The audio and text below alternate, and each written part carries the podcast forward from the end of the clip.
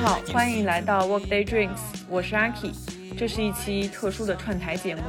最近金九银十嘛，我们也是收到很多的听众来信，说想听我们聊一聊职场跳槽这些相关话题。我们就想到之前我的搭档崔叔跟他的西装店合伙人 Eric 去找有台蝴蝶效应的十五赫兹的 Haley 一起聊过一期关于宁可不做赚钱的事情，就做我喜欢的事情的这样一期节目。节目当中有大量关于择业、创业、工作当中填坑救火啊、work life 能否 balance 的一些讨论，一定要听。如果你有一些相关的困惑和经历，也欢迎分享给我们。怎么找到我们呢？可以去微博搜索 WD Radio 零零一 WD R A D I O 零零一，添加微信小助手，跟他说明你是从哪个平台、哪期节目听到，并且想要加入听友群的。那么进入群之后呢，就可以跟主创零距离的沟通，以及去微博搜索 Workday Drinks 二零二零查看主创的动态和日常。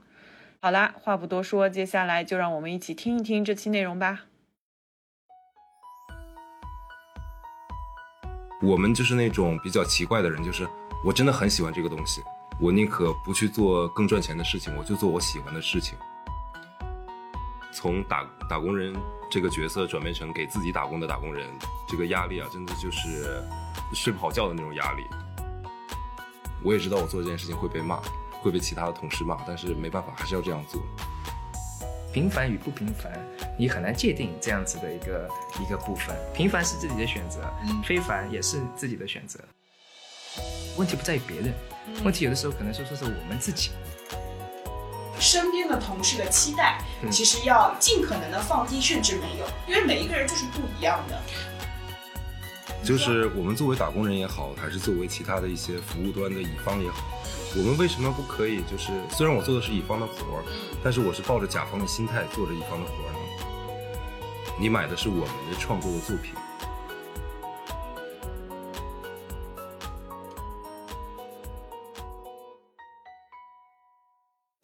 Hello，大家好，欢迎大家来到十五赫兹，我是你们的主持人海怡。然后今天我们有幸请到了 Eric 还有崔叔来一起这个跟大家聊一聊，呃，在工作中遇到的那些填坑的事情，填坑救火啊这一块的事情。 Hello，大家好，我是崔叔。如果你打开任意一个播客平台的话，可以搜索我们的播客，叫做 Workday Drinks。 Hello，大家好，我是 Eric，很高兴呢参加这一期的呃节目，就随便大家聊聊有关的这样一个话题。那职场填坑也好，救火也好，那每一个大家都可以会遇得到的，这是我觉得是非常常见的这样一个话题。那从我自己的背景角度来说，因为我们是做呃 higher education 的，也就比较呃 business 一点，希望就是做的比较 practical。那我们有遇到很多有意思的这样一个话题，然后等一下可以给大家慢慢来来分享。我们在那个我们这个西装店叫 Renian Bespoke，是一个全定制的这样一个西装店，也是一个给大家带入更多的一个生活风格、不同的 lifestyle 的这样一个对生活比较有意方思的这个内容。那这个就是牵扯到我们之前做的，我自己也做了一个 guitar 的那种 classic guitar，可以看到那边的一个琴，一个我们叫做 ODM 啊，有自己的一个自有一个品牌。所以呃，可可能就是我们会看，呃，除了这个在那个 corporate 的这个 level 里面的话，我们会遇到怎么样的一个故事？当然，在 entrepreneurship 你自己创业的时候，也会遇到各种各样的这样的问题，对吧？嗯那所以总的来说，我就是一个奠定一个基调的，大家都喜欢讲那个 SOP 啊，就在你的那个 Fortune 500也好，还有大公司里面，就我 SOP 的。然后我们个人总结呢，就说 SOP 呢，最后呢，eventually 它都会变成 SOS。所 以我们就看这个这个环节，我们怎么来来处理的，尤其是说对于刚刚入职场的这个年轻人来说啊，小朋友来说，你怎么去更加灵活的去应对它，啊，不要那个就很着急的，总归会有办法的。那从这个角度可以，呃，可能这之后的话给大家分享一下嗯，小故事的这样对子。。那崔叔呢？崔叔，嗯，挺不一样的背景呗。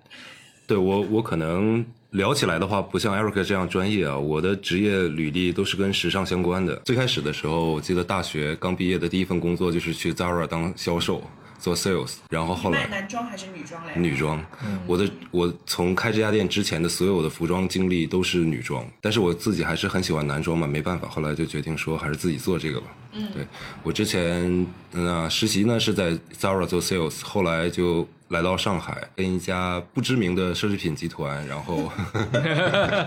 不能不能提名字的奢侈品集团，然后做一些知名不具。对，呃，做一些线下的地推啊、BD 的工作，然后后来又去了一家国内的比较先锋的一个女装设计师的品牌，然后做她的 marketing 主管。嗯，然后还是因为自己太喜欢这个西装了吧，后来就决定还是自己我们一起来创业好了，所以有了我们现在的这个 Renair 的这个品牌。那你们两个是怎么认识的？我觉得你们两个的背景真是就是毫无交叉点是的，他是我的客人，啊，他是你的客人，对对对，因为之前一直去那个呃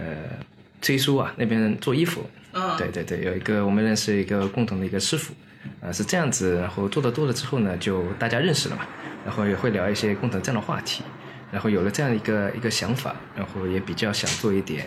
呃，不大一样的这个东西，这个从 industry wise 来看的话，我就觉得就是我们还是走在这个整个这个行业的一个，就就可能总综合了一些其他部分的一个呃一个内容，我们把它这个我们把它 integrate 了一下，就可能会跟其他的这个呃定制店啊，或者是那个西装店会我们做的一个方式啊或者方法，还有整体的一个一个 strategy 的话，呃都会不大一样。所以是比较有一个比较新的一个一个概念 involve 在这里，这个可以有很多各个故事可以来讲。然后今年又是比较特别的这样一年，那有很多有意思的事情可以分享。那当然也有很多专业上啊，或者是我们呃总体来看有很有很多这个挑战。嗯所以呃，这个我们其实还有另外一个一个设计师，然后大家在一起，所以就把这个这个店啊就比较好的一个运营起来了。嗯，就是我现在所有的那个听众可能看不到，我现在在一个你很难用四个字去精准的描述，但是会有罗马的感觉，因为我在罗马住过半年，然后也会有一些就古希腊的感觉，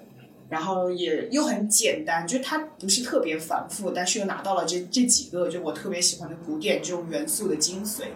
我们很多这个跨界不同融合的元素在这个里面。但是就会觉得恰到好处，你不会觉得特别突兀。对就是有很多店他会去硬凹那个人设嘛，就是我今天是一个英国来的品牌，所以我就一定要有那种对。但是我也知道你们经常会去做一些就是文化输出、品牌这个 lifestyle 的这种这种形式嘛，嗯所以我觉得总体来说，就像 Eric 说的，这是一种就是集成的生活方式的一个体验馆，你不能简单的说它是一个西装定制店，更多的其实我之前刚开始来的时候就会有那种。嗯，被教育的感觉， 实话实说，嗯，就觉得自己好像受到了高等教育的熏陶，嗯，对。然后，但我比较好奇的是啊，就是你是他的客人，那你是怎么？是你忽悠他跟你一起做这个事吗？还是他忽悠你？这个怎么讲呢？ 就我可以先先讲讲啊，就是我的想法。嗯那在这里就是也是一个契机。嗯对，对于我来说的话，我可能是说，我一直是觉得，如果一个兴趣爱好的话，那 eventually 它如果可以变成你其中的事业里的一部分的话，那是一个非常有意思的这样一个嗯呃一个做法，或者是一个融入生活的一个真正真真实实能能做到一个给到你一些 synergy 的。呃，嗯这个东西， synergy 呃，synergy 的东西，就是你们听的比较多，我们会有一些这样子的一个一个融入在这里面，啊，有一些项目管理啊或者公司里面，那这就是这些是一个，我不管做什么的话，我这个人的话就比较喜欢把兴趣爱好发展成一个这样一个一个事业，可是你不会觉得在把兴趣爱好发展成事业了以后，你就特别讨厌你自己当时的兴趣爱好吗？就觉得我为什么头脑一热要做这个事情？哎，倒也没有，对，倒也没有，为什因么为这是一个比较 rational 的过程。啊呃，也有大概 irrational 的这个成分在这里面，对。但是对于我们来说的话，我们都会更多的冷静的去去考虑这个全盘的这样的问题。但是对于我来说的话，呃，它是一一个不变的初心，因为我想，呃毕毕竟是这个大家都比较自己喜欢的这个东西，嗯那你可以创造出更多不一样的呃这样一个内容。对于创业角度来说的话，你第一步的话一定要有这样的一个想法，嗯就这个一个我们讲的一个一个 visionary，然后还有一个 mission，、两个比较好的一个结合在这里面。使命和愿景。哎，对，使命和愿景，那我们肯定想要做一些不一样的这个东西，才来做一个呃这样子的一个店。那所以是因为你们两个对于使命和愿景的这个理解是一致的，所以才就不存在谁忽悠谁吗？可能我聊天的方式啊，不不是很职业化啊，跟我从事的职业有关啊，就更艺术性或者更随性一些啊。我认为是我忽悠的他，是这样，就是因为我们都是一群就是男装的这种经典男装的爱好者，嗯我们认为就是我们在做的这个事情，就是我们最热爱的事情。就比如说女孩子可能很喜欢彩妆，但是不会有很多女孩子说我放弃我当下的这个职业，然后我就去做一个自己的没错彩妆品牌。我们就是那种比较奇怪的人，就是我真的很喜欢这个东西，我宁可不去做更赚钱的事情，我就做我喜欢的事情。我就拿着这样的一个饼，然后跟跟 Eric 说，因为他做了很多衣服，然后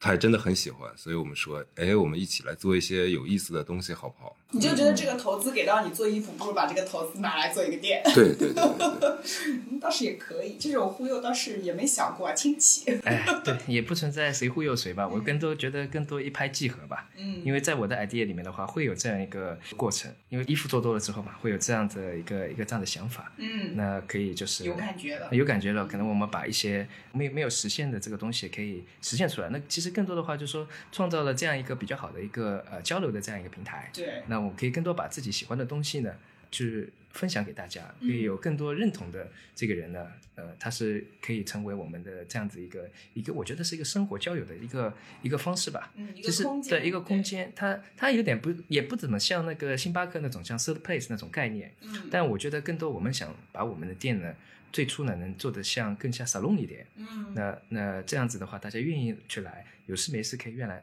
过来跟我们聊聊天。但就是今天我们这样的一个形式，我也不是不知不觉就就做了一个 podcast。就被我忽悠了。 对我 不我是也告诉是我，们，就是 Eric 还挺经不住忽悠的。嗯这个这些这个怎么说呢，都是这个经过深思熟虑的这样的忽悠和不期而至的这样一个一拍即合。嗯，对邂逅，邂逅，对，邂逅就是有有预谋的邂逅吧，我们这样讲。那我们接下来啊，聊一下，就既然大家都已经走进了这个创业的这一条路，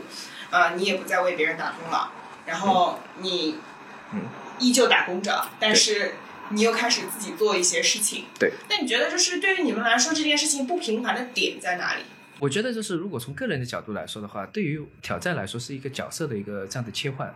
那我觉得这个部分的话，你会看到平时的话，日常时候你面对的更多，像我面对的更多是我们那个教授啊，然后那个院长啊，然后还有更多院学生群体嘛。嗯嗯那这个的话，总体来说，你所站的一个那个角度会不同。嗯，对，但当然，作为我们这个自己自己来做这个创业来说，我们更多遇到的那个伙伴啊，然后遇到了我们的客人也好啊，嗯然后包括一些呃，我们可能有同行业的这样交流啊，包括一些其他的这样 partner，呃，这里会遇到你可能说不一不一样的一个视角的一个一个问题。那、嗯所以就是我觉得还是比较好的一个，对于我来说，我我还是呃比较好的能做好这样一个角色的这样的切换。所以角色的对切换角色的切有意换，就是就比方说，呃，可能说你你作为打工人来说，打工人二点零、三点零，那你可能会有不一样的这样一个体验在这里，因为你的 function 不一样，然后你对于这个东西的一个情感上的一个一个输出，呃，对也会也会不一样。那这个牵扯到你的那个 energy level，所以嗯就很多就会遇到啊、呃有朋友就问，哎呀，你怎么有那么多的事情，你怎么能做好这个时间管理呢？那我说我不管理时间，我管理是我自己的能量，嗯啊，对吧？哪哪个时候就会知道哪些是要该做好的，就是我们是牵扯到了一个比较好的一个一个分配的这样一个情况，嗯，所以都会比较能能把它做好。就牵这个又回到这之前我们讲的，呃，为什么这个东西你可以把一个爱好能变成呃类似于这样子的一个一个事业事的业这样一个情况，就是首先你要对这个东西一定要充满了这个热情嗯和能量，那这样子我们可以呃比较好的能平衡好。嗯然后一个 work life 的 balance，因为有的人觉得，哎呀，你这个一个好喜欢的东西，然后变成你的一个 business 的话，是不是你的 work life balance 再也不 balance 了？所有都是 work，要么所有都是那个，呃，其实并不并不存在呃这样子的问题。从啊、呃我们个人的这个情况来看，嗯能处理好的。有别于 Eric 现在就是一方面他的部分精力是放在我们这家店上面，嗯还有很大一部分的精力是放在自己的一个日常的工作上面。嗯。那我呢是所有的精力全部放在这家店上面的。哦，插一句啊，嗯其实这个是就是我采访创业人到现在来就听到的一个很普遍的一个业态，嗯就是现在的创业者分两种。第一种就是 all in，就像你这种，我现在对就是为了就我就这一摊子事儿，我不干其他的，我就这个事儿，我这个事儿做完了以后，我再去考虑其他的事情。然后有一部分就是像 Eric 这种，我可能手上的这个活我还在做着，或者甚至我还在学校，或者甚至我在做另外一件事情，这是一个很斜杠，就斜杠青年嘛。前两年特别流行，我们再拿来复炒一下，就这么一个概念，就是这两类。就我发现，不管是上市公司或者快要上市上市的这种创业公司，还是说小的一些型呃这个这个 organization，它其实都只有这两类创业人。嗯，所以你是属于我属于 all in 嘛，啊，对，所以我觉得我压力特别大。然后我觉得从打打工人这个角色转变成给自己打工的打工人，这个压力啊，真的就是睡不好觉的那种压力。压力变大了。嗯、对。那还有什么不一样吗？还有就是之前我觉得有特别有意思一点啊，就是曾经年轻的时候，刚刚上班的时候，经常会吐槽自己老板，觉得自己老板特别的那个什么，嗯，可以，对。然后等你自己开始创业的时候，你发现有的时候你也明明知道你做的这件事情可能会被人骂，但是你还是不得不做出这样的决定。嗯突然理解了曾经的老板，或者就是觉得，哎呀，我也知道我做这件事情会被骂，会被其他的同事骂，但是没办法，还是要这样做。举个例子吧，你这说的都太假了，我就想要听 juicy 一点的内容。怎么说呢？比如说，我举我举个特别浅的例子啊，就是上班守时这件事情好了。嗯嗯因为我们是做一些，比如说一些创意性工作的人，然后我们的那个就本来的生活和这个时间节奏掌握跟正常的就朝九晚五这种不太一样，嗯，那就是你们晚上活动比较多是吗？，对，所以其实其实那个你工作的时候，嗯但是公司为了管理方便嘛，它肯定需要大家有一个准时的上下班的一个时间。但是你自己的时候呢，你就觉得就是我可能晚上我有我有更多的能量，我我需要去你活动一下，对运动一下，对，嗯，是或者喝喝酒啊，或者做一些创作啊什么的。哦，是吧？对 OK，，然后你也想说，哎呦，反正我是老板，明天早上要不然不去了， 嗯但是实际上也不行。嗯，对，所以觉得这样很痛苦。然后，因为你不去，你也就没有办法要求你其他的员工，就是所有人都要有一个准时的一个时间观念，所以你需要以身作则。所以其实你在创业这件事情上，因为 all in，所以你改变了自己很多原有的这种思维模式，对对吧？可能对对于 Eric 来说是一个角色的转换，就是我从一个打工人变成了我要对很多事情负责。但对你来说，你是思维方式的改变。就我原来就是，我就拿这点工资，你凭什么要求我给你做牛做马？是到现在你就会变成求求大家了，我现在在给你们做牛做马，请你们也稍微表现的努力一点。是的，是的，是的啊，的确是这样。我记得特别有意思，就是上一周有一天我去搜手，然后喝的特别晚，喝到三点钟，嗯然后有点喝的有点喝大了那天，嗯，然后一直吐吐到早上六点，但是我早上十点钟还有客人，我还要求其他人要去，嗯，所以我就睡了大概一个小时，洗了个澡，然后就来上班，也没办法。对，其其实这是一个创业人的就是现状，大家都以为你创业了以后什么，我好像可以安排自己的时间了，但也并不一定。其实创业了以后，你对自己的约束会更大。对，而且就是我可能补充一句啊，就基本上你自己的时间就会变少，基本上没有自己的时间了，是的，没有约会了。没有自己的时间。看来这是你最大的烦恼。 自从创业之后就没有约会了。当然也可以解决这样子一个一个问题，因为我我的话会更更加好的去安排好，但你会更多、呃会看到很多东西，它会更固定一点。嗯，对时对间管对，理，时间，对对对，会会需要一些，但是呃，普遍意义上来说，更多就是你会发现自己的时间变少了，然嗯后都、都在做各种各样的事情，对，可能就说呃，有些东西更碎片化了，然嗯后周末的话，可能比平时的话，工作日会可能会更忙，对对对对对对，因是为对，因为这个有斜杠的话，斜杠有有斜杠的这个道理，但它有这个麻烦事在对这里，嗯，总归要付出一些嘛，对吧？不可能对说就是呃我又赚了打工人的钱，我又过足了创业的瘾，完事之后我还什么都不付出，是不可能的事情。没有这么好的事情没有那么，好普的天之下事，情然后我觉得就是，其实你们两个的创业状态非常不一样啊。就是我觉得 Eric 是一个经过深思熟虑以后，带着理想的一个再次出发。嗯，但是对于？对于我来讲，我是一个理想主义创业，就是一个充满着激情说，我以后再也不做女装了，我做女装烦死了，我这么多年我的青春全都在做女装，我为什么不能做自己的衣服哎，我大胆问一下，崔叔是一个什么年龄段呢、我今年三十岁，反正就是，其实，呃，我觉得对于你们两个来说，创业的点很不一样，但是嗯很有意思的是，你们又找到了那个契合的那个 point，就是嗯对于啊、呃定制男装或者说这样的一种生活方式的热爱。嗯那我分别问一下，我知道 Eric 可能不会天天都在店里，嗯，嗯，然后崔叔是基本上天天都要在，而且是就是早上晚上是很固定的。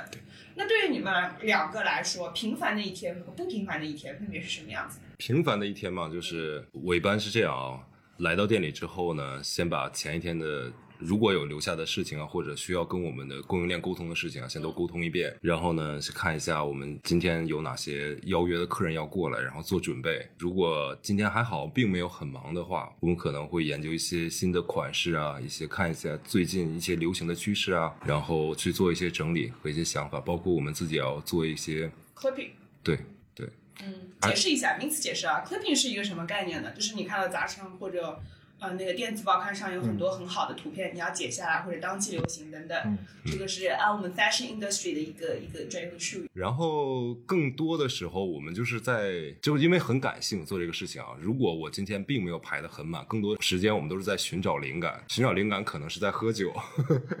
然后可能是跟不同的朋友聊天，或者我们看一些，比如说如果今天真的哎还确实不是很忙，我们也许会走出店外面去看一些展啊，嗯嗯，然后哪怕就是看看天什么的。我我们这种人就时间管理就非常差，就也不算艺术家，我觉得就是我们需要一些一些东西去给我们重新的滋养。有一颗艺术家的心。对，有有一颗艺术家的心，还但没有艺术家的命。 所以，所以还说到就是跟 Eric 合作这个非常重要的一点，就是我们需要有一个人是那种他可以把所有东西都规划的很清楚，老父亲一样的角色，对，类似吧，对。然后不然的话，我们这些人就特别的天马行空，可能这个东西就没办法去盈利的，它完全就是我们一个个人的东西了。那么对于 Eric 来说呢，你平凡的一天是什么样子？我平凡的一天，我觉得就是比较呃 routine 吧。然嗯后我可能就说我们会分的比较细，然后我可能就是我可能早上会先 review 一下今天我要做些什么。那一般来说我会 schedule calendar 放好，比较清晰嘛。然后一般来说的话，我可能说呃更多的话会做一些 teaching 的工作，然后 lecturing 或者是呃有些会要参加，然后每嗯基本上每天都比较满。然后中午的时候，就有的时候崔叔会发消息给我的时候，我不一定能第一时间能回，但还有一些我们还有一些 review 一些那些呃 transactions 啊，然后供应商之间的这样的一个一个问题。那往往的话，我可能说四点钟以后会比较比较空嗯啊，就像礼拜四、礼拜五的时候，本来说好我们四点钟可能要讲一个什么事情的，嗯哦然后我马上又被叫去开了另外一个临时的会。我们有那个出版社的人要来，嗯所以这种时候的话，就对于我来说，每天就基本上安安排的比较比较满一点。其他的话就，比方说有有朋友或者有客人要来，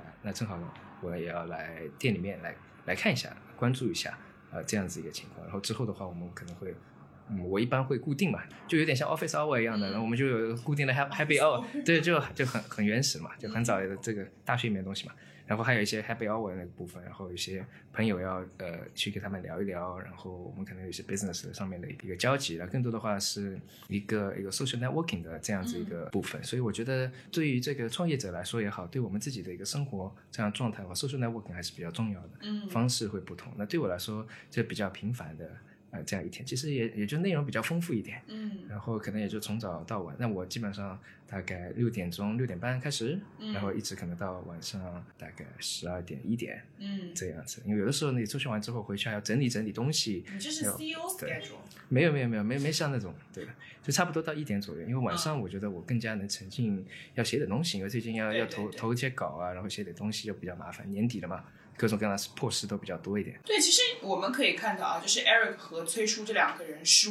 完全不一样的。Eric 的整个生活是被安排的很很规整的，就他能说出具体的六点半到十二点啊、一点这种，崔叔并不能。他每一天的 schedule 可能到早上六点，可能到晚上或者下午四点，所以这个事情不一定。但是你也可以看到，就是就在创业的这个过程中，它其实是需要一个平衡的。有的时候一个创始人他自己可以达到那个平衡，比如说我周一到周五我就全部在忙我自己公司的那一小摊事情，然后周末的时候我就是沉浸式的 social，我出去参加各种活动啊，然后让各种人了解我们啊，这等等这样的一些事情。但是其实你们两个倒是一个蛮好的平衡，就是你有一些艺术家的心，有没有这个命我们且看着啊。然后你又有一个 CEO 的管理的模式，就是一个比较就是嗯有架构性的这种管理方式吧。其实这会是很多创业公司所或缺的，就是很多创业公司的那个 CEO 就是一个由着自己性子来的一个人。但是对于你们来讲，我就觉得嘖非常合适。那不平凡的一天会是什么样子呢？不平凡的一天的话，可能嗯，就除了那些 daily routine 的这个事情吧，我肯定会可能会 clear out 这样一整天。那如果说 clear out 一整天的话，就对我来说是比较不平凡的这样一天。那呃，举个例子吧，就可能会休息的一天是不平凡的一天 吗？好像算是哦，其中之一吧。我就觉得会会参加一些比较呃不一样的活动。那我们会，比方说今年六月的时候，六月底我们去参加了一个比较有意思的一个行业大会吧。啊，什就么是来着就是有关西装的这种行，呃，哦就是店店家或者是这个行业的一个这样的一个活动。嗯那对于我来说，我觉得非常不一不一样的是在于，我第一次就深入了解了这个同行业的这些人的这个一个想法和他们的一个运作的一个模式和整体的一个一个业态。那对于我们来说，第一年做这个的话，可能就我就会更加有明显有这样子一个明确的一个这样的方向。那那我找到我们这个 differentiation 跟他们不一样的这个部分，然后中间也交了一些比较有意思的一个朋友，比方这说不是还是工作的一天吗？啊，我是以吧？为我们今天会讲旅游了，啊，旅没游想啊，到这还是工作的一天。是是弄得不好又变成工作了。哦那当然就是这个，这个是其中嘛。就我觉得这是呃平凡与不平凡，你很难界定这样子的一个一个部分。对，对于打工人来说，一点零、二点零、三点零也好，大家都是那个平凡与不平，每天都是平凡与不平凡的这样一个嗯交错的这个部分。真要说很非凡的话，就说我今天这个什么事情都不干。就比方说，有的时候我会跟我学生，啊学生真的上课不听，我就直接就我就拍桌了。呃，你们这个不听可以，但你们这个对吧？你不要不要太过分，后面后面不要太声音太响，对吧？我就说你们这个你浪费自己生命，你自己自自己的选择，你们不要浪费我的生命嘛，嗯， 对吧？啊我如果同样我付出了 opportunity 的这样 cost，我们来来讲这个 operation management 的东西，那你就好好好好学。对吧嗯？那如果你不愿意的话，那我同样的这个时间，这个三个小时的时间，我可以创造很多不一样的这样的价值。嗯，这有些时候我觉得是对应的嘛，就是呃不一定说非凡也好，或者是那个不非凡，那可能就我我会安排好对节日来说嗯，马上到 Christmas 了，对吧？那些我会觉得、呃、这个对我来说是比较重要的一天，嗯，当然也离不开嘛，我反正都提前安排好，嗯。对对，这样子妈呀，他连非凡的一天他都会提前安排好，这一非凡一天天我要他非凡。 就是我觉得是说呃你可以去创造，平凡是自己的选择，嗯非凡也是自己的选择，嗯你要把这个抓在自己的手里，我命由我不不由天嘛，是吧？是有哪这吒样的的这意个思说，法，有这个意思在这里面，可以对可以。首先啊，我跟 Eric 应该比较像的，就是我们是没有传统意义上的就是 work day 或者 weekend，嗯嗯，就我们一周七天都是 work day，是所以对我来讲，就是平凡的一天就是白天， 不平凡的一天就是晚上。 我就举个随便举个例子啊，就比如说，如果有一段时间我可能被排的比较满的话，就尤其白天可能。我们一般周末的时候相对会比较忙一些，周末会做有很多活动啊，或者去外面讲课呀、啊干嘛的。白天之后晚上呢，就会有，比如说会有相应的一个 party 啊，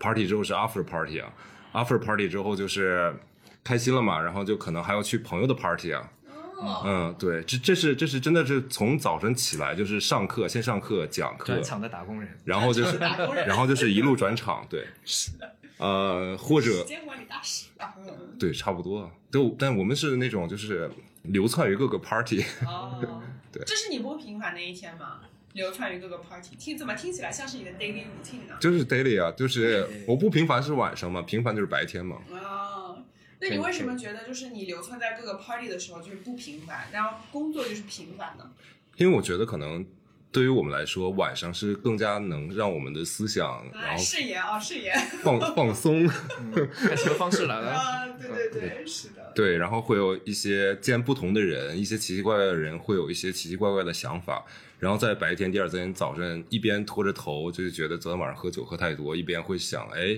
昨天倒是有一个比较不错的一个新奇的想法，可以今天来试一下。确实，我觉得其会实你们聊到现在都有一个有一个核心的主题啊，就是不管是非凡也好，或者是平凡也好，嗯，很重要的一点是要从别人身上汲取养分，因为其实一个人能够输出的东西是非常有限的，就是 you can only say so much，对吧？嗯但是当对方就有这很老套的一句话嘛，你有一个苹果，我有一个苹果，我们换一换，有两个苹果。啊、所以其实就是这个也可以，就是给不管是在职场中的这个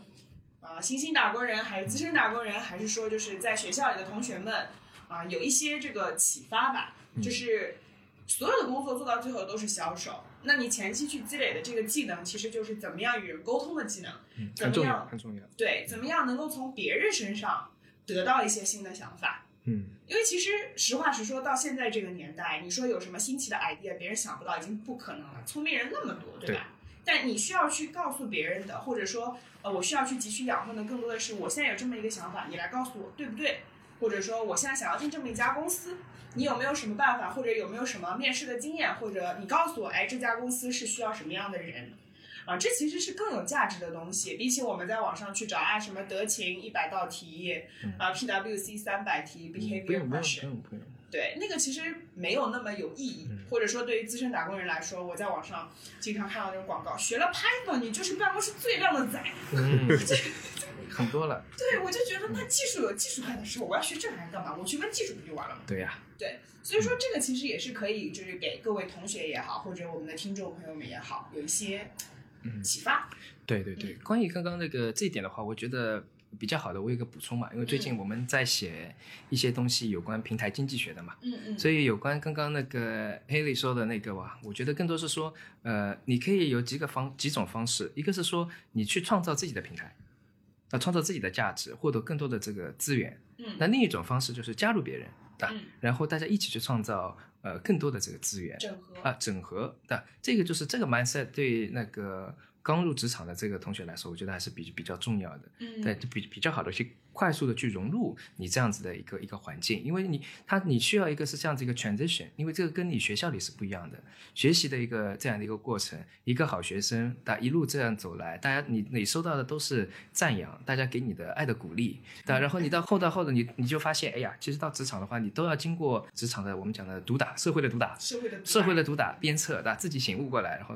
快速的做个调整好，对吧？那这样子的话，你可以呃找到你最终的比较好的一个平衡，获取你想要的呃相对的这个资源，找到志同道合的这个朋友。那你可能会是说，一开始你会去寻找这样子的一个共同的一个认同，那之后的话，你会更多的会会跳离自己的一个舒适圈。那你会更多的去接受，可能之前你不怎么会去接受的，呃，这样子一个东西。而且这个舒适圈扩大的过程，其实如果是通过这种 network 或者说，呃，就是去认识更多的人的这种方式，它是无意识的，它是不知不觉的，嗯，它不会需要你。就比如说，今天老板说啊，我们有几个大客户在这里坐成一桌，你要去做个 presentation，、嗯不是那种很 all of a sudden 的这种跳 Yeah, 进 yeah, 舒适圈，它会是更加软性的一个过程，其实是更有帮助的。是的对，然后在这个过程中的话，你会可能会收获很多你意想不到的这个东西，嗯很多的这个友情啊，然后呃，我们可能会有不同的这个，你擦出不同的火花，嗯啊，都会通过这样的过程，你不经意之间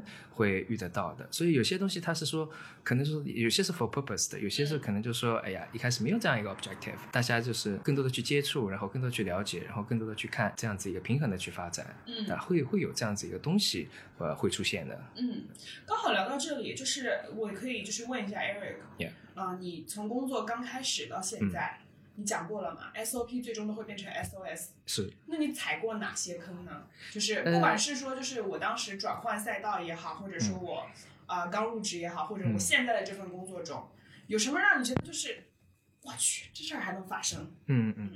呃，我觉得这个这个东西怎么讲呢？这个我梳理了一下，我觉得就是不同的呃核心的话，就是你的不同的 expectation 的问题。嗯嗯对，因为我我现在就觉得问题不在于别人，嗯问题有的时候可能说是是我们自己。嗯因为如果你设的这个 expectation too high，然后 too high level for for 你的 colleague 的话，嗯，那可能就是说，哎呀，我会我会觉得我会自己反思，是不是我要求太高了？对后来发别人的要求哎，对别人要求太高了，因为我们能做到，因为我们能做到的话，不一定别人能做到。那很有可能就是会遇到的，就是呃，你在国内工作的话，会遇到这样子的一个问题，你你的那个你 colleague 之间的这个 level 会不一样。那你如怎么去 embrace 这个部分呢？有的时候就你你有几种方式，年轻的时候你觉得啊，他怎么水平这么低都，他他不 deserve 在这里，对不对？你可能会当初有这样子一个想法在这个部分，然后久而久之发现你不能把它 get rid of 掉，就有点像我们就遇到 cancer，嗯，但你有一个肿瘤，但你要怎么？看不惯他又又对你有又干干不，你不能切掉它，干啊你不能切掉它，因为切掉它对对你本身也是一种很大的伤害。那你只能就是说怎么更好的跟它去共存了。嗯，那遇我们会遇到比较多的是这样子的一个问题，以后可能就是说呃慢慢慢慢开始你会会接触到。对于我来说的话，我会觉得哎呀，我可能说呃我会换一个角度去思考，我不把它干掉了，但因为我我们没办法，可能就是有些是你职场上老板的这样的决定。嗯对，呃这刚开始的时候啊，这是前几年，你可能会遇到这样子一个一个挑战，你嗯会觉得有一些时候会比较痛苦，就说就是哎，老板居然给我挖坑，他是怎么想的？哎或者就是说不是老板就挖坑，老板给我挖的坑就是没有没他没有 hire 到那个跟我们差不多水平的这样的人，嗯但也不能嗯怪他嗯啊，对不对？那更多就是说同事之间的这样的问题，但老板他一般不会就是故意给你去挖坑的，嗯那往往就是我们觉得我把坑分类啊，嗯就其中一个坑可能很有可能就是说你的那个同事之间的大概 com capacity。嗯呃，有有些是 capability 的问题，有些是 capacity 的这个问题，嗯有一些是 variability 的这个情况。对的，对，这个从我们 operation 的角度来看，会是有这样子的一个一个问题产生的。那解决比较好的解决方案就是你调整一下自己，对，因为你你除了去帮助他之外，coaching 他或者更好的去帮助他，就你 em- embrace 这样不同的一个一个 difference，对，让他意识到他需要他需要提高。当然有些但你是自己一个 growth mindset。嗯那如果大他如果是 fix 的话，我一般就选择就说，哎，我看是不是说，哎，我们更更少与这样子的一个一个这样子接触。对，其实也不仅仅是说，就是如果说遇到特别坑的同事怎么办？其实对有的时候在我们不知不觉间也会成为别人的坑，这个可能也是无意识的一个情况。有有有，对，也会就是就是呃，就是什么 imposter syndrome 也会有嘛。是就是是，我我怎么会跟这群人在一起？所以就不是说上下的这个关系，更多的就是大家对于身边的同事的期待，嗯其实要尽可能的放低，甚至没有，因为每一个人就是不一样的。对对对。所以如果说如果你那没有这样子的一层的 expectation 的话，你会觉得就是在工作层面的话，你可能就说会比较少有这样子一个，也不能说是负面的这样心态，因为就是嗯你想、呃把东西都大家的初衷是把这个东西做得更做好对对对对对对，但是呃，所以就是有些就是幸运的这个同学的话，你可能就是进进入了这个公司，你可能遇到了这个人跟你都的是大腿，都是都是大腿，嗯对啊，都是大腿，然后你就可以抱抱得很紧，然后你可以跟跟着他们一起那个呃弯道超车，嗯啊是啊这个样子，那你不同的那个一个一个做法了。在这里了，所以就是理论上来说，我说，呃，也不也不见得就是老板会挖坑，对，因为如果他他挖坑的话，你也不见得往里面跳。那更多的就是说，呃，现在有种说法嘛，之前也说填坑的能力很重要，救火的能力也很重要。那你想，为什么填坑或者救火，老板第一个想到你呢？那这也是一个换位的这个思考。那对 eventually，如果你自己做到 middle senior level 的时候，你也会知道，它有些坑，也不是说你你一定想愿意去挖，但有的时候你不得不做这个，因为你是可能就是说部门之间呃那个互互相之间的一个呃擦屁股的这样一个行为，也会也会用到的。这就叫对 game theory 嘛，game theory。对，这其实是协作的一个就是潜规则，我们讲 “quote 嗯是 unquote” 的潜规则，就是其实跨部门之间协作，它不仅仅是说我们每一个部门之间合作创造出更大的价值，同嗯时也会有就这个部门它这个事情做的不怎么样，或嗯者我这个 team 的同事这个事情做的不怎么样，那我为了。或者说其他人，我们 team 里面的整个整个 team 为了 deliver 出来一个很好的结果，嗯我们要做什么样的事情去弥补它，或者甚至让它更好。对，所以这个其实就是一个呃协作的这个潜规则嘛。如果说我们把它全部理解为啊，这就是一个合作的问题，嗯，而不是说就是把它认为啊这个人就是水平差，那对，嗯你可能会解决问题更快一点或者更好一点、啊，这个是其中的一个可能。还有嘛，呃，这个是我感觉就是大家一定会遇到的，而且嗯百分之百会、会遇到的这样一个情况。嗯，在这里面。那我们可能讨论的，刚刚讨论是内部嗯的这样一个情况，可能还有一些外部的你太对多了， 对对应的这样的坑，你会遇到这种呃 supplier 的这样的问题，嗯对不对？也有那个就是，比方说，哎呀，说好了那没他没有兑现，嗯？嗯，是这啊，很多了，很正常，对吧？就是不要为这些东西而感到呃莫名其妙，因为这个真的是日常正生常的非常这正是常的、非非常正常的常正常的在这个里面，所以就是会会会发生很多你你觉得哦不可思议的这样的事情，刷刷新你的那个也不是说三观，就刷新你对这种事情的一个呃认知，对吧？嗯真的会有这样子的人，对我来哎分享一个吧，就是我的供应商的一个事情。就这辈子我没有遇过这么坑爹的供应商，他其实是我以前是广告公司的，所以我们经常会去帮就是客户的一些公关啊什么的去，呃，如果说出现危机，我们要做复盘嘛。但是数据是从人家那里出来，然后我的客户的这个危机呢是上个星期的事情，所以我周末一直在搭那个框架，我要怎么样分析这个危机，我们要从中学什么，给到客户什么建议，我就在等那个数据来，我就可以周一的时候把这一份报告交给我的客户，然后周一的时候我打电话，我周末的时候打电话给供应商，他不接，我当时在安慰我自己啊，周末人家是要休息的，人家可能不给你采集数据，没关系，我周一早一点。然后等我周一等到他们一上班的时候打电话过去，发现整个公司还是没有人接电话。然后再到后面，我已经发了非常多的这个生气的邮件，对方慢慢悠悠的给我打了个电话说，啊，那个海狸呀、这个我们这一周团建去了，这个服务器不开的， 就不知道我当时那一刻有多么的， 对，我知道，而且就是就尤其对于公关这件事情，你的危机在这一段时间你没有处理，没有去复盘，对没有推这进 件嘛，事就结束了，嗯而且还会发酵的越来越大。所以就是，当你碰到这种事情的时候，我刚开始进入职场就是广告公司嘛，我就会觉得这些人怎么这么不专业。但到后面这样的事情多了，我就会渐渐的去跟我的客户去 align 他们的 expectation。是是是，我当然可以在周末把框架做出来，但是我的供应商不一定可以。对，嗯，就是我们作为打工人也好，还是作为其他的一些服务端的乙方也好，嗯我们为什么不可以？就是虽然我做的是乙方的活儿，嗯但是我是抱着甲方的心态做着乙方的活儿呢。你说经常要替老板还是替其他的这个同行也好去填坑救火嘛？嗯，为什么我不去挖这个坑，我不去 set 这个 fire 呢？那你可能跟我当时一个供应商的想法是一样的。对， 他就是我今天就是看你不爽，嗯 我没有团建，我就在家睡觉，我就不给你查，你为什么要干这个事情嗯呢？对啊你告诉我，反社会吗这？个你的那个 purpose 在哪里？没有，我的意思是说，就是你做，比如说刚才那个 case 当中，嗯你是一个乙方嘛，对吧？然后你需要替他们完成这个项目。嗯可是有没有那种可能啊？就是我们把自己的那个可能就弄得，比如说我超级忙，我是永远不会去一直在你屁股后面追着你要这个嗯数据的。嗯你哪怕给我，我都不一定有时间现在能帮你做出来。然后我会告诉你我有什么时间能做出来。你如果就没办法 meet my deadline，那你要等我下一个 deadline 了。嗯，呃，我们其实就是从公关的角度，确实会会做这个事情的，但是在前期当然不会这么硬啊。嗯，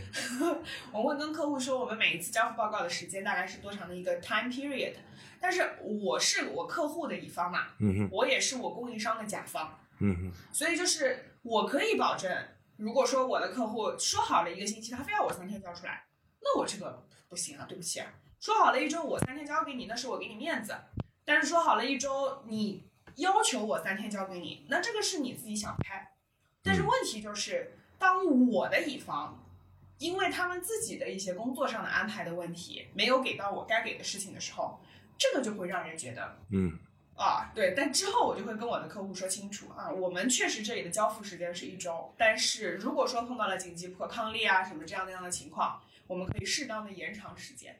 对，所以这个也会是我们怎么样跟上面跟下面沟通的一个艺术吧，在职场中，嗯，内外之间，酷。我我打个软广啊，就是说我们自己的这个现在 Rainier 的这家西西装的这个店嘛，嗯然后我们是做一个全定制的西装店。嗯通常意义上讲，大家想到说我去做一件衣服，应该是我作为消费者，我要做一件什么样的衣服，我要选什么样的面料，什么样的款式，对不对？你要按我的要求去做。但我们有一个特别的 collection，就叫做 The Artist Collection，嗯，就是你是我的客人没问题，但是你没有参与权，啊，你只是我的 model，然后。定制，就所有的东西都是我来替你决定，而且它它也不便宜，它可能比正常都要贵。那你做这个的目的是为了什么呢？就是为了那些欣赏艺术，把西装作为一个艺术来做的这些人吗？还是说，对，一部分当然我们认为我们创作出来的是一件艺术品，嗯无论是你穿着上这件衣服本身是艺术品，还是这件衣服的本身是艺术品以外，我们更多的是希望就是你没有那么多时间，像我这样，就是每天有那么多时间去发呆，去去看天空去去去 sourcing 这个那些那些灵感的东西，但是我有，所以既然你选择了把钱交给我，然后让我给你做一个东西的时候，就不要 bitching 你的 idea 啊，就是你为什么不听我的呢？所以其实你就是像我们刚才，其实我我我猜想你是因为听到我刚才说到的甲乙方，对吧？。对，你们其实，在做这件事情的时候，就很很大程度上弱化了甲方和乙方的这是个的位，置。是的，你确实是买了我的服务的，对，你确实是有你自己的需求的，但是做不做到这个需求呢？不一定。我今天是收了你的钱没有错，但我今天做的是一个艺术品，你不能要求梵高画向日葵的时候画的鲜艳一点吧，再多用一点红色儿，这不行吧？对。那同样的，你来买我这个向日葵的时候，你也不要要求这个向日葵是什么颜色的，对，没错，你买的是我们的创作的作品，这倒是一个挺不错的想法。但我觉得这个可能对于这种涉及艺术啊、涉及灵感、创意这一块的工作，其实是一个非常好的一个一个 idea。因为其实我身边有一些艺术家朋友嘛，其实他们的那种艺术困境就是，我想要做的这个事情，做的这个艺术品，它没有市场，客户要我画的这个东西，它又是个四不像。嗯是的，就是那我是要牺牲自己的这个艺术艺术的这个修养去帮你做这个东西呢，还是说我要为了维护自己的艺术情操和理想去做自己的东西，但是做一个穷苦的艺术家？所以这个时候才有就是 Eric 跟我我们自一个团队，就他来跟我每个月跟我 debate 一下这个点嘛，不然我们可能就要饿死了嘛，对吧？嗯就我觉得就是刚刚这个是非常有意思的一个话题啊，值得就是讨论。我觉得就是说，呃，不管是甲方和乙方，如果说大家的一个啊烂好的话，其实呃，就我就就觉得会变得比较简单。其实就是中间的一个环节，其实就是打磨嘛，嗯大家去那个磨合。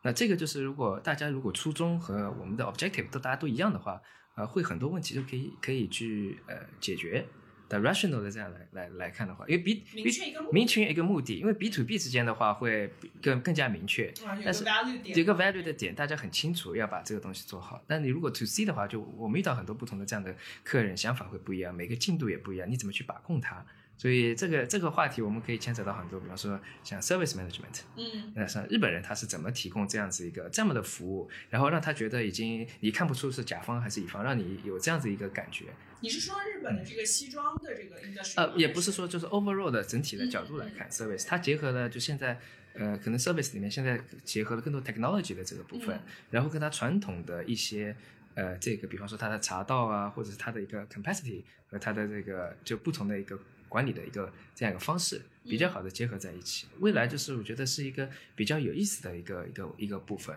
就是说 to C 的这些企业的这个 to C 甲的乙企业嗯方会比较弱化一些。对 to C 的话，甲乙会比较比较少，因为对方来找你的话，他是寻求一个比较好的，我们我们把放宽的来说解解决，呃找到一个解比较好的一个解决方案，嗯找到你。当然你会给他提供一些很多的这样的 input。那嗯刚刚我们谈论的问题就是说，最后的一个决策权嗯那嗯，是在谁这边会比较好？最终解释权。对，然后我就觉得大家应该最好是说，哎呀，按照那个普通的那个方式说，哎呀，我们乙方提供这样的服务，最后最后你甲方来做这样一个决策。那对于我们这个这个行业的话，可能就很多时候我们共同做好这样一个决策，呃，然后最后的话让大家都比较满意啊。嗯对于你交出这个东西也好，对他最后最后那个他客人收到的这样衣服，然后包括大家可以达成一个共识，这个这个体验我们觉得非常棒。这个其实嗯有点像那个 oma omasake，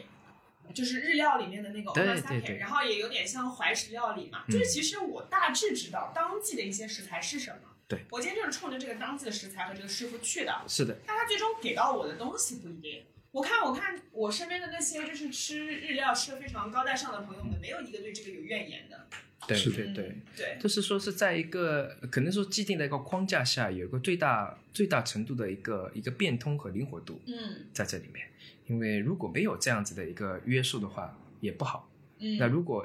全部都约束的话，也不行。嗯所以这就是一个这个方面的一个一个一个平衡点啊、带在着这料里。泡跳舞嘛，呃，带得到考跳舞，可能是更多觉得就是说，可能就是在一个一个场子里面有一个这样子一个一个边际，那你不可嗯能就说，呃，我们就在这个就是舞蹈房里面跳，嗯或者我们就在舞台上面跳，嗯而不是说我们可以啊、呃跳到外面去或者怎么嗯样，会有一有一定的这样一个平台给到大家。对明白。对是这么一个一个一个意思，呃，去呈现。所以我对我更多就是考虑到，呃，因为双方之间不存在任何的冲突，对，因为你既然就是大家选择了这个呃对方的话，那一定是会有呃令大家觉得哎呀利大于弊啊，或者是好的 advantage 大于 disadvantage 的。所以合作的一个初衷就是 mutual interest 啊、嗯，这样子的一个一个存在。找到那个共同的点，哎找到这个共同的点然后你们去做很多事情就很很很简单，很顺理成章。是，就是所以刚刚就是讨论的这个，也想传递给大家，就是我们从那个填坑也好，或者挖坑也好，更多不管是这个什么坑，对吧？那毕竟就说，呃，也不算什么坏事，大家可能会认为坑是一个坏事情，那其实也并并不一定，嗯，对吧？我同意。那其实以前一个说法就是怎么说呢？活得活得久了，见得多了，自然而然也就有知道这些这些坑是怎么来的，嗯有些也知道怎么避免，有些之后看了之后说，哎呀，原来就是又是这么一回事。对吧，那你可能就跟小朋友说，有的时候有些有些可能 manager 他会觉得，哎呀，我最好能帮助这些呃刚来的那个呃入职场的小朋友啊，呃，就跟可以跟他讲，哎呀，你这个是坑，你要注意或者什么。嗯但更多的广大的那个就是 senior middle manager 的话，他可能说，哎呀，这个填坑啊或者入坑啊，也是一种成长的过程嘛。一定是，对吧其实就像我们小时候学习是一个道理，就老师跟你说啊，这道题啊很容易错的是这里，你一定会错那个东西，嗯就直到有一次，因为你这个错的地方不及格了，回家被爸妈痛打一嗯痛了顿，对，你才知道哦，这题我不能再错了。对对对，所以这是一个，就是我觉得职场的一个 coaching 的方式会跟那个学、学校里面会不同。学校更多的话，你可以更多有输入，对那输入输出就比较就经历这样一个 pro 学习的 process。嗯那更多你到那个那个 career 的那个时候的话，你更多是自自主的去发掘啊、嗯这些东西，就没呃这个就是 coaching 的方式。会不同。就在 reality 里面的话，会很多不一样的设想，所以就一定会要做好这样的一个心理的建设，嗯，呃和准备。啊、尤其是对这个呃初入职场的我们同学来说，嗯对，因为呃每个一到一到三年，对，然后三到五年，然后可能五到十年，嗯啊，你到那个 senior manager 或者到 director level 的话，你考虑到的这个问题又不一样了，对吧，你的那个呃整个层面上的一个思考。对，但是其实层次是不一样啊，但问题的本质最终都是一样的。我们怎么样协作去做好一件对，事情底层逻辑是一样的，对我是这么认为的。 ？Exactly，我非常同意啊。我们今天其实跟这个呃崔叔和 Eric 聊了非常非常多的内容啊，包括我们啊、创业和打工的一些区别啊，就你们两个是怎么样凑到一起做这样一件事情的，然后也会聊到一些啊、不管是老板挖的坑，还是自己跳的坑，还是同事挖的坑。然后同时我们也讲了一些就是甲方和乙方的这个博弈关系啊，其实挺有意思的。你就可以看到，就是从两个人的对话里面是非常清楚的，一个是经过系统训练出来的一个职场逻辑，然后一个是带有艺艺术家思维的，就是在慢慢转变的一个过程。而且两个两位其实很难得的是这么不一样，但是能够互相同意，这是一件就是非常难得的事情。因为其实不管是创业的过程也好，还是打工的过程，在职场中最重要的是怎么样以最高的效率完成最好的工作。嗯，那其实既然你们的目的是一致的，这个东西就会就是很成年人的这种工作方式。对，就这里就两点，我们考虑到的话，因为我更多做那个教的东西是 operation management 然后嗯 behavior science，、我们主要考虑到两点，就是不管做什么事情，一个就是 effectiveness，嗯，第二就是那个我们叫 efficiency，嗯就是简单来说大白话就是第一个是 do do the right thing，嗯第二的话 do the thing right，嗯就这两点，我们如果能做到的话，很多事情都可以呃迎刃而解。嗯那广义上来说，当然小的细节 case by case 处理的方式会会不同。那这个是一个呃，可能说框架上、大方向上，呃，我们可以看就 theoretical 的这个是这样子的。那很多同学他会他会遇到一个不适应的这个问题，就是在于，哎呀，书上教的东西，我们平时讨论的这嗯和个实际 case，、生活哎有呀，点完全不一样。嗯所以我有的时候说跟同学补充，哎呀，我们讲的都是 technical 的，就是比较那个理想的那个状态，best scenario 或者 worst scenario，我们可以看到。但是真正你会发现，没有那个 best scenario 和 worst scenario 这样这样一说，永远都在中间疯狂的横跳。永永远就是说你你你很很难去找到，哎，只能说是在这个对应场景里面，我们找到了这个 scenario 这个样子，所以就很多问题它是需要自己去克服，然后你自己找到对对当下这个情况的一个呃比较 dynamic 的一个一个 solution。 OK，好，我们现在节目也录到尾声了，然后非常非常多的干货啊，这一期节目请大家好好听。然后现在请崔叔和 Eric 各自对于年轻人也好，或者说是刚刚入职场的这一个群体也好，说一句话，你们想说什么？我个人其实也有，就是一些朋友问过我这样的问题，然后我一个很理想主义的人就说，如果你还没有涉入职场，如果你现在只是在校学生的话，你有大把的时间去尝试去做你自己想去做的事情，嗯哪怕这个东西可能看起来没有什么回报或者没有什么一个很正的价值，但是你有那个青春和时间，嗯。但是同样，如果你刚刚步入职场，然后你觉得就是现在的一切周遭的生活也不是你想要的，那你就去追寻你想要的东西啊。我为什就么是勇敢的踏出那一步，，对，为什么要就是折磨自己，会给给自己设限呢？嗯，不要给自己设限，非常好。Eric，啊 对吧我也是，我也是这样，其实认同的。呃，我我简单举，我觉得比较简单，就是说，呃，撸起袖子加油干，啊、就是了。但如果说就是你嗯干就完了，干就完事儿了。对对对，就是这个部分的话，其实如果你在职业生涯早期，如果你已经很清楚自己想要做什么的，呃，那你就啊、往下走。打就可以了。那因为啊、呃不同阶段你可能会有不同的这个转化，赛道的变道啊，或者怎么样。但你只要明确当下，或者是在一段时期里我知道做什么，那就很好，你那是比较幸运的。当然，我们遇到更多的话是不知道自己要做什么，不知道自己想要什么。很多的这个，尤其是现在呃，我们可能说九五后也好，零零后也好，嗯，都会遇到这样子的一个问题。迷茫，呃往往就说他也不算是说呃迷茫，嗯啊，只是说哎呀，可能东西很多啊，那我先哎先打工人做起吧，或者就不管做什么，我先看，那我先看了再说。那他现在流行的一个说法叫及时行乐，嗯那很多我看到哇，好多这种 hashtag 都是这个。但我们当初学的那个拉丁文的那个讲这个东西，所以呃，可能就我就觉得，哎，要做要做起来，啊、要要动起来，然后你会有有更多更多的去创造这个价值。啊，这个只要你创造的，你认为是这个不管做什么，为自己创造的这个价值，那都那都是 OK 的。嗯对，不浪费时间精力，也不后悔，对吧？所以不存在啊、他这样一说，对青春不后悔。他对青春不后悔，然后嗯，所有的那个 time value，只要你觉得值了，都可以。去，哎，对就对就对就去就可以，就这么简单，就很难很难做一个对当下价值有这样的评判。嗯，好，非常好，谢谢两位嘉宾来给到我们这么多的 input，掌声。好，最后我们例行要说这么一句啊，十五赫兹的节目同步在各大播客网站上播出啦，然后也欢迎大家踊跃关注我们的微博、微信及短视频平台。然后嘉宾的一些这个如何联系他们，如果你们对他们感兴趣的话，我会把相关的一些信息放在屏幕的下方。啊，十五赫兹，听见蝴蝶振动翅膀的声音。